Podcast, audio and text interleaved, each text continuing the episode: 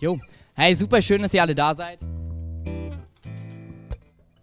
Ich freue mich richtig doll auf Weihnachten. Bei mir ist, worüber ich mich am meisten freue, das Essen. Deswegen habe ich auch noch keinen Gürtel an, damit mehr reinpasst. Ähm, ich weiß nicht, wie es dir geht, aber Weihnachten ist echt so eine geniale Zeit. Voll mit Lebkuchen. Man darf den Dresdner Stollen nicht vergessen. Weihnachtsmarkt. Immer wieder diese schönen Weihnachtslieder.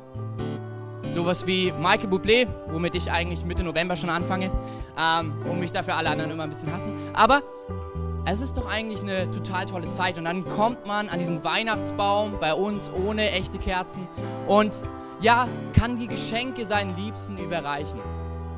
Aber ist nicht irgendwie oft so, dass Weihnachten ein bisschen anders verläuft? So dass, ja, vielleicht du heute immer noch nicht ganz all deine Geschenke zusammen hast? Du vielleicht das Essen noch gerade irgendwie vor vorbereitest, die ganze Familie da ist, Onkel XY, über den ich heute gar nicht sprechen möchte, da ist und du weißt, er wird irgendwas kritisieren und du irgendwie merkst, Mensch, da kommt ganz schön Stress auf. Der Baum, wenn ich auf den Baum schaue, er vielleicht nicht ganz so dekoriert ist und was ständig diese Weihnachtslieder im Hintergrund. Wie soll das alles funktionieren? Und dann auch noch alle bei mir zu Hause? Das kann so nicht sein. Da kann man nur eins rufen. Halt! Stopp! Oft geht es uns Weihnachten so. Ähm, und Weihnachten ist voller, äh, voller Emotionen. Und ich weiß nicht, wie es dir geht. Vielleicht ist es heute ein wundervolles Fest, aber vielleicht ist es auch ein Fest, was dich mit Emotionen herausfordert. Und das Schöne, und das haben wir uns die letzten drei Wochen hier angeschaut in der Connect-Kirche, weil wir haben eine Predigtserie, die heißt Vier Blickwinkel. Und ja, wenn du heute das erste Mal da bist, du bist im Finale mit angekommen. Vielen Dank, ihr beiden. Ähm, und wir haben uns angeschaut, dass vielleicht die Weihnachtsgeschichte für uns so weit weg wirkt, zwei, über 2000 Jahre her, aber vielleicht die Leute, die damals die Weihnachtsgeschichte zum ersten Mal erlebt haben, sich für sie dieselben Emotionen, dieselben Gedanken und Gefühle sie äh, vielleicht gespürt haben.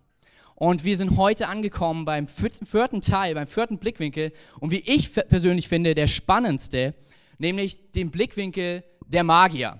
Wir haben uns davor Maria und Josef angeschaut und was das für eine Herausforderung ist, wenn eine Jungfrau schwanger wird und du als Mann daneben stehst und weißt ganz genau, ich habe damit nichts zu tun und dann auch noch irgendwie eine Volkszählung an, ansteht.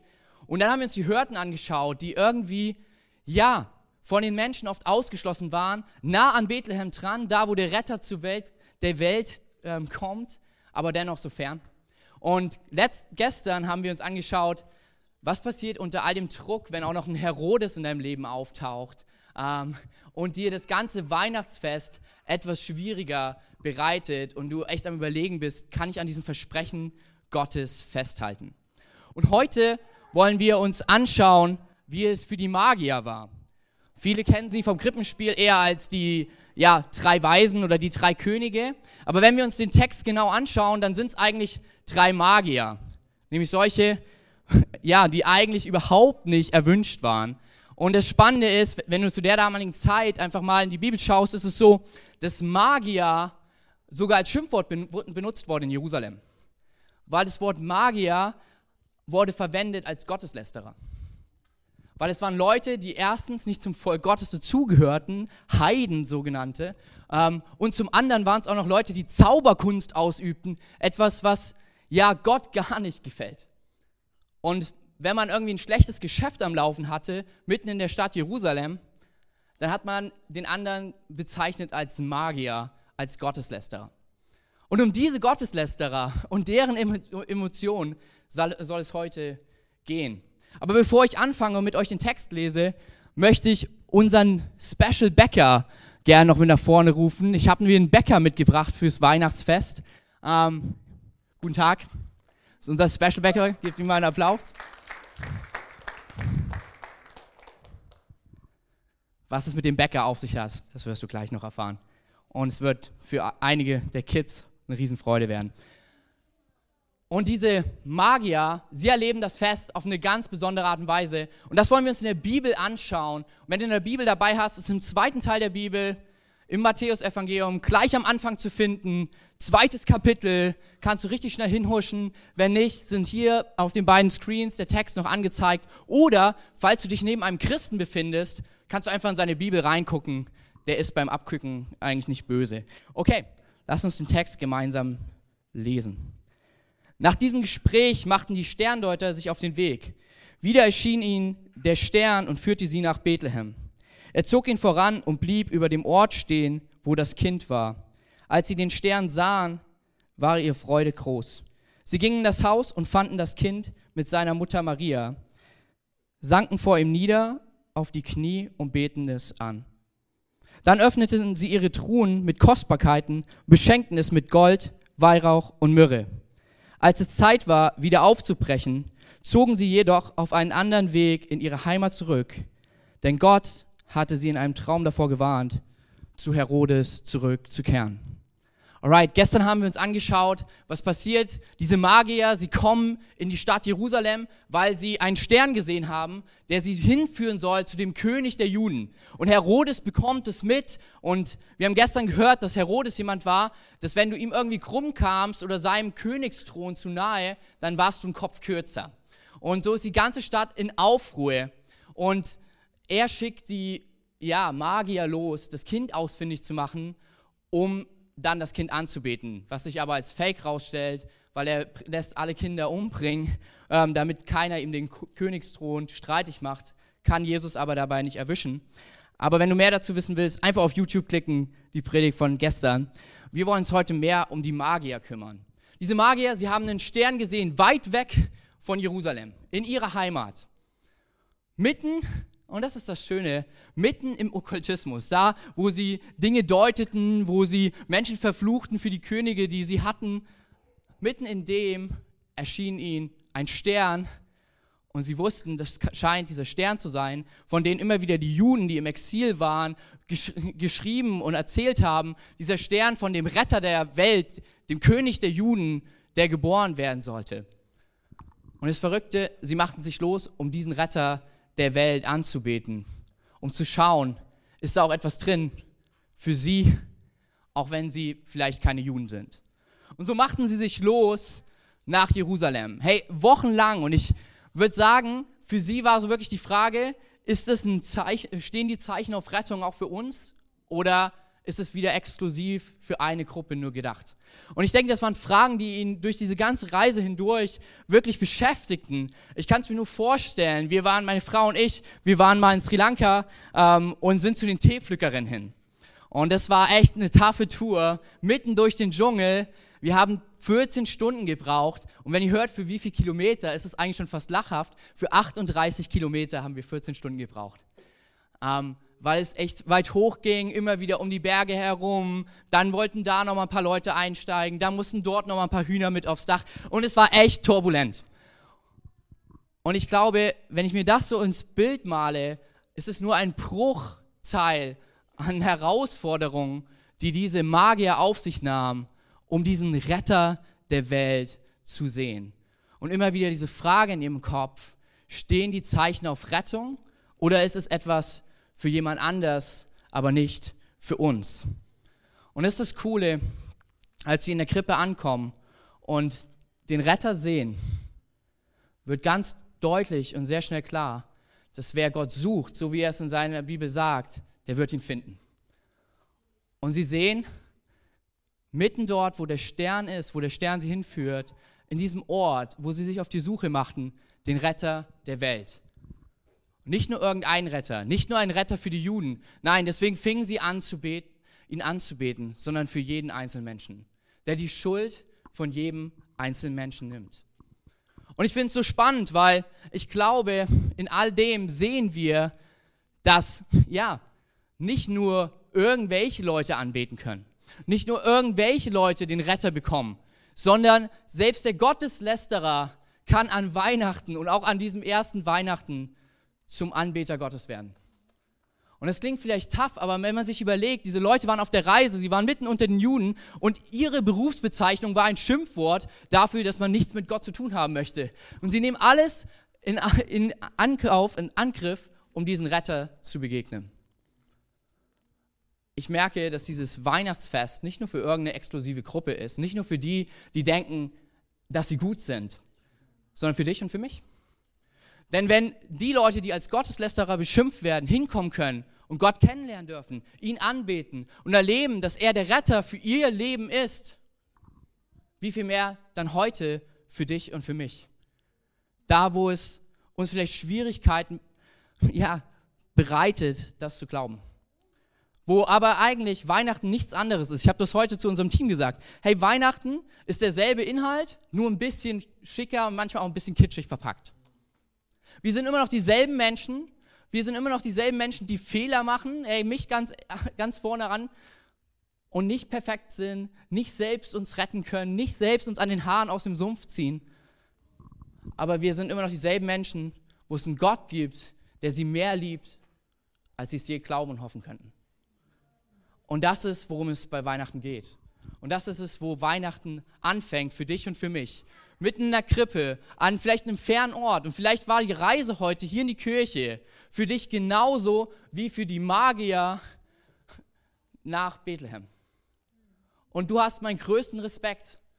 Weil ich weiß noch, als ich vor acht Jahren Christ geworden bin, ich habe mich die ersten vier Wochen im Foyer aufgefunden, weil dort wurde live übertragen in meiner Kirche und ich wollte, ich bin immer zehn Minuten später gekommen und zehn Minuten früher gegangen, damit ich bloß nichts mit diesen Christen zu tun haben muss, weil ich Angst, hab, Angst hatte, dass sie mich verurteilten.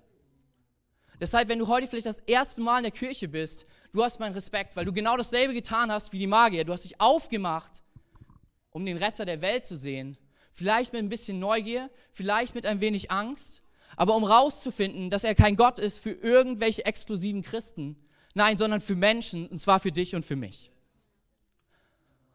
Und ich habe die letzten Wochen immer wieder so einen Teil mitgebracht. Und deswegen habe ich unseren Meisterbäcker mitgebracht. Ähm, ich habe einen weißen Stab zu Beginn mitgebracht. Dieser Stab bekam dann irgendwie noch so einen Hörtenstab mit dran und irgendwann wurde er auch noch jetzt letzten Sonntag fest. Und alles hatte eine Symbolik und vielleicht bist du sogar heute nur hier, um rauszufinden endlich, was dieses Ding ist. Und dahinter versteckt sich eine Geschichte, deswegen habe ich den Meisterbäcker mitgebracht. Ähm, es ist eine Geschichte, eine Legende, wo ich glaube, viel Wahrheit vielleicht auch drinsteckt, aus Amerika, wo ein Bäcker seinen, seinen Enkeln diese Weihnachtsgeschichte und die Wahrheit der Weihnacht mitgeben wollte, damit sie es nie vergessen können. Und er sagte, das funktioniert am besten mit Essen. Wahrscheinlich hat er auch keinen Gürtel an, sondern eher Hosenträger zum Weihnachtsfest. Und es muss süß sein, sodass es für die Kinder immer in Erinnerung bleibt. Und er sagt, okay, ich mache ein, eine Süßigkeit, die all das, was Weihnachten ist, all die vier Blickwinkel beinhaltet. Und er sagte, okay, ich muss zuerst was nehmen, es muss wirklich weiß sein. Weil genau das ist es nämlich. Du und ich, wir können keine weiße Weste haben, aber dieser Retter der Welt, Gott, als er Mensch wurde und in eine Krippe kam, war ohne Schuld und bis zum Tod, bis zum Ende seines Lebens blieb er auch ohne Schuld. Er hatte eine weiße Weste. Ähnlich wie Maria von Gott schwanger wurde, weil es keinen Menschen geben konnte, der das tun konnte, was der Retter der Welt, Jesus, für alle, für dich und für mich getan hat. Und dann bog er es packte noch mal etwas dran, weil er den, weil er den Kids zeigen wollte, er ist der gute Hirte. Und das hören wir auch, als alle zusammenkommen und Herodes befragt, wo wird der Retter der Welt geboren? Und dort heißt es, er wird ein Hirte sein für sein Volk. Denn nämlich ein Hirte, was tut er mit seinem Hirtenstab? Er sänftigt und beruhigt die Menschen da, wo sie mitten in Schwierigkeiten sind. Aber er nimmt den Hirtenstab auch, um sie mit der Schlinge zu bewahren vor, irgendwelchen, vor, vor irgendwelchem Unheil. Und dann merkte der Bäcker, das kann es nicht sein. Es muss hart sein. Es muss fest sein, weil dieses Versprechen Gottes, so wie wir es gestern gehört haben, das kann niemand auslöschen. Das Versprechen, dass Gott jeden Menschen rettet und eine lebendige und ewige Beziehung zwischen Gott und Mensch wiederherstellt, es ist nicht zu zerstören. Selbst unsere schlimmsten Gedanken, dass wir nicht gut genug sind, den hält es stand. Und dann merkte der Bäcker schnell etwas. Es braucht noch ein bisschen Farbe. Und er fing es an, rot anzumalen. Für die Schuld von dir und mir. Für das, was wir anderen Menschen in Verletzungen angetan haben. Das, was wir Gott angetan haben. Und er sagte, ich hänge es an diesen Hirtenstab. Denn es wird zeigen, dass er die Schuld der Menschheit nimmt, damit jeder wieder zu Gott kommen kann und damit wir wieder untereinander Beziehung der Liebe leben können, an einem Fest wie diesem, dem Fest der Liebe. Und so kam dabei etwas Besonderes heraus. Meisterbecker, könntest du es mir zeigen?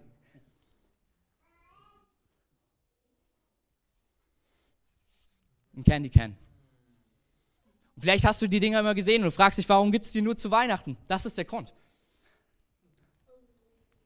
Er, Gott selbst, ist geboren in einer Krippe, damit wir, die wir keine weiße Weste haben, seine weiße Weste anziehen können. Er, der in der Krippe geboren ist, wurde zum Hirten für die Menschheit, selbst für die Hirten, die ausgeschlossen wurden. Er und sein Versprechen sind hart und nicht auszulöschen. So ist es, wenn du das Candy Can umdrehst, du immer wieder ein J siehst für den Namen der Rettung, Jesus. Aber er, er tauscht sein perfektes Leben ein für die Schuld der Menschheit, damit jeder wieder zu ihm kommen kann. Das ist Weihnachten. Und das ist, was wir heute feiern. Und da ich finde, es am besten ist, sich Dinge zu merken, nämlich durch was Bildliches, habe ich unseren Connect-Kirchen Weihnachtsmann gebeten, ein paar von diesen Candy Cans vorbeizubringen. Gib ihm einen großen Applaus.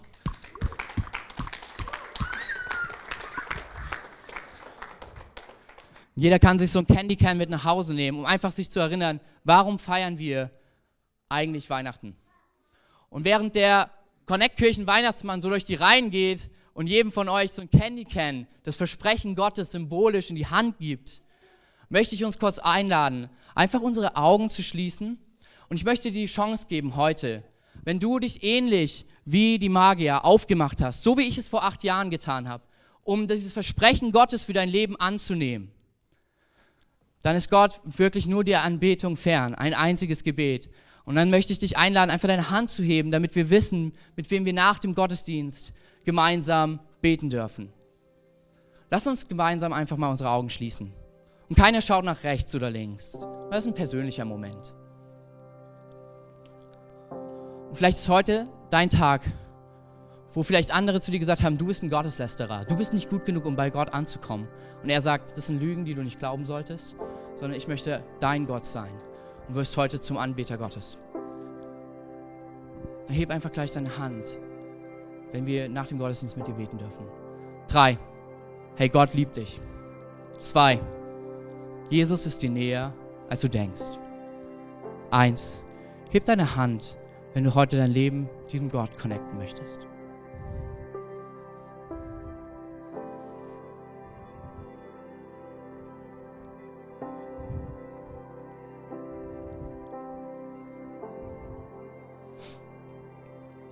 Alright, ihr könnt gerne die Augen wieder öffnen. Und für den Rest von uns, der Connect-Kirchen Weihnachtsmann wird noch durch die Reihen gehen und jedem Candy Can geben. Und wenn, er, wenn du er dich verpasst hat, dann wird er vorne an der Tür stehen und dir ein Candy Can geben.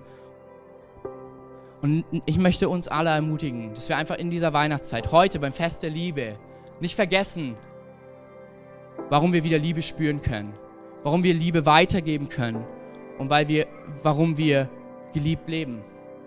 Weil der Schöpfer der Welt sein Leben gab, damit du und ich zu ihm kommen können weil wir, du und ich, geliebt sind von ihm. Und zwar bedingungslos. Heute ist nichts anderes wie sonst sonntags. Ist derselbe Inhalt, nur schön oder kitschig, so wie du es denkst, verpackt. Aber die Wahrheit ist dieselbe. Gott ist ein Gott, der rettet, und zwar für dich und für mich. Egal wie fern und weit weg du dich vielleicht fühlst, so wie die Magier, kann jeder ihm nahe kommen. Ich möchte noch mal kurz für uns beten. Herr Jesus, ich danke dir. Ich danke dir, dass du heute hier bist. Ich danke dir für das, was du an Weihnachten, das, was wir feiern, getan hast für uns. Dass du, Gott, perfekt mit weißer Weste Mensch wurdest und für uns das Leben gelebt hast, was wir nie leben könnten, ohne Fehler. Aber dieses Leben eintauscht für unsere Schuld, damit jeder von uns zu dir kommen kann. Herr, lass uns das nie vergessen, warum wir dieses Weihnachten feiern. Und hilf du uns, unsere Nächsten zu lieben weil wir von dir uns geliebt wissen, mitten in diesem Weihnachtsfest. Danke dafür, Jesus. Amen.